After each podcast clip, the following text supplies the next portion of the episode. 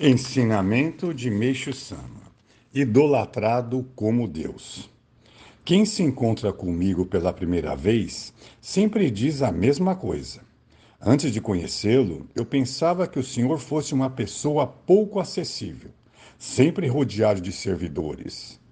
Imaginava que, para dirigir-me ao senhor, deveria fazê-lo com a maior formalidade.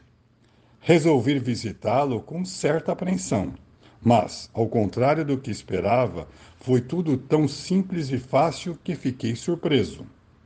Realmente, quando se trata de um fundador ou de uma autoridade religiosa, a tendência das pessoas em geral é pensar que elas vivem em um ambiente em que cuidados e atenções são dispensados de forma exagerada.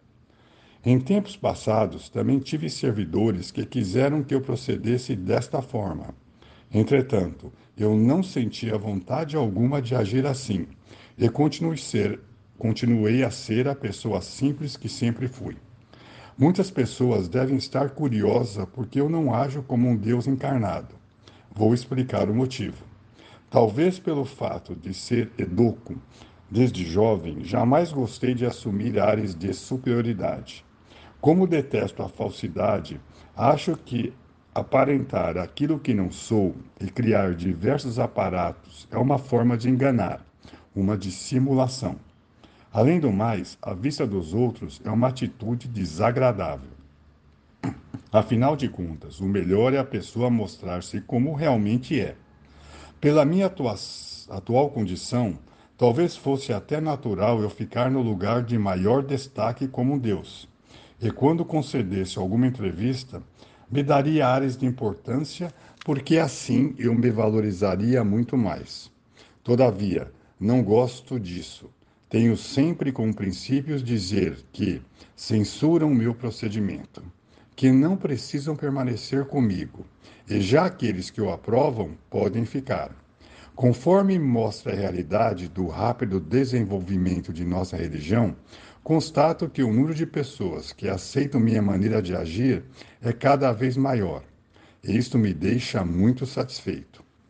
Devo acrescentar que considero minha natureza muito diferente de outras pessoas. Detesto imitar o que os outros fazem.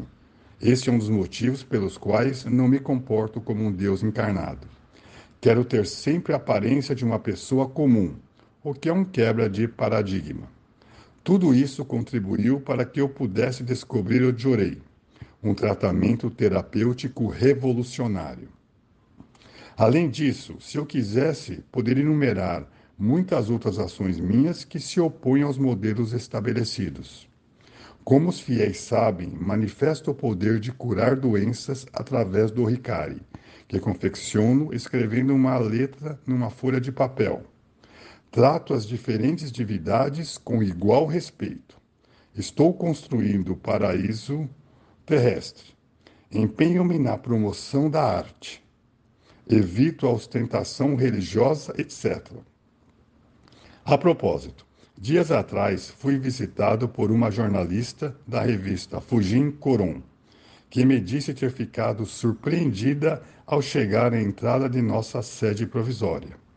Ao chegar, ao perguntar-lhe o motivo, ela disse que achou estranho não ver nenhum aparato que lembrasse uma religião. Daqui por diante, planejo realizar empreendimentos religiosos em todos os campos da sociedade e pretendo que eles rompam muitos padrões. Por conseguinte, gostariam que os guardasse ansiosamente. Por Meixo Sama, em 13 de maio de 1950, alicerce do paraíso número 1. Edoku, pessoa natural do Edo, antigo nome de Tóquio, até a restauração Meiji, em 1867. A característica do Edoku é de ser despretensioso, franco e inquieto.